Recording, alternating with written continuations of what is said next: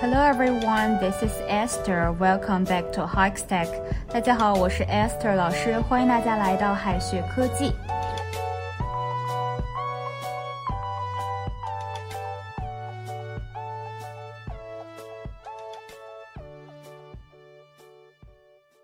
冬天到了，怕冷的小伙伴知道怕冷用英语该怎么说吗？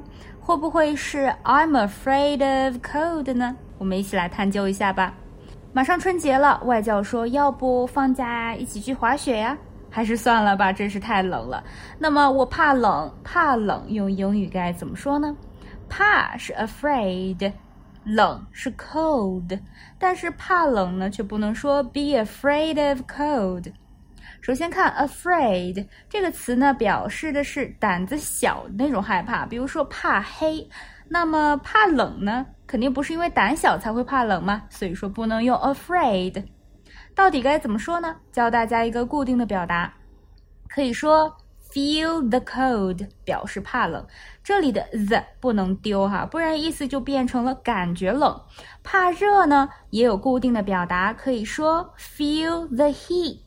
我怕热，就可以说 I feel the heat. I feel the heat. I don't like winter since I feel the cold. 我不喜欢冬天，因为我怕冷。I don't like winter since I feel the cold. 我怕冷，除了可以说 I feel the cold，老外呢还经常用 bear 来表示。bear 做动词呢是忍受的意思，can't bear doing something 表示不能接受某事。我受不了冷，意思就是我怕冷。I can't bear being cold，我怕冷。同样的，我怕热就可以说 I can't bear being hot。I can't bear being hot。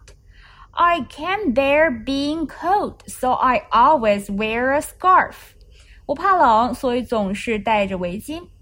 I can't bear being cold, so I always wear a scarf. 按照上面的两个表达，我不怕冷，则可以说 I don't feel the cold，或者 I can't bear being cold。还有两种表达呢，也能很好的表达这个意思。The cold doesn't bother me。 The cold doesn't bother me，我不怕冷。在《冰雪奇缘》的主题曲《Let It Go》里面呢，就有这样一句歌词：The cold never bothered me anyway。The cold never bothered me anyway。寒冷从不让我烦恼。意思其实也就是我不怕冷，不然呢肯定会因为寒冷而感到不舒服了。生活中哈，我们也可以说 the cold never bother me。如果 never 语气太强烈了，也可以说 doesn't。The cold doesn't bother me. The cold doesn't bother me. I'm from the north. The cold doesn't bother me. 我是北方人，不怕冷。但是其实哈，真正的北方人还是挺怕冷的，毕竟呢，大家都有暖气的嘛。I don't mind the cold 也可以表示我不怕冷。I don't mind the cold. 我不介意冷，我不在乎冷不冷，意思也就是不怕冷了。He is strong and doesn't mind the cold. He is strong and doesn't mind the cold. 他很强壮，不怕冷。家里父母呢，经常说再不吃饭，菜就凉了。食物变凉呢，要说 go cold 或者 get cold。比方说茶凉了，就可以说 the tea went cold。食物变凉了，可以说 the food went cold. Let's dig in, or the dinner would go cold. Let's dig in, or the dinner would go cold. 我们开动吧，不然晚饭就要凉了。Let's dig in, or the dinner would go cold. 最后再给大家讲一个表达哈，common cold。 它不是普通的冷的意思哈，而是普通感冒的意思。这里的 cold 是名词，表示感冒。如果是重感冒呢，则要说 bad cold，不能说 heavy cold。Luckily, you don't have a bad cold. It's just a common cold.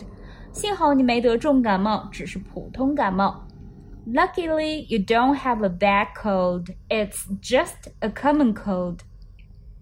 再拓展一些表达，My hands are as cold as ice。我的双手冰冷。My hands are as cold as ice，像冰一样冷。I'm shivering with cold。我冷得发抖。 You'll catch your death of cold，你会冻出病来的。You'll catch your death of cold. I went hot and cold. I went hot and cold. 我吓得一阵热一阵冷。 Cold hands, warm heart. Cold hands, warm heart. 外冷内热，或者是外表冷淡，有一个热心肠。最后呢，留给同学们一个翻译的小作业。The elderly tends to feel the cold more than young people do. The elderly tends to feel the cold more than young people do.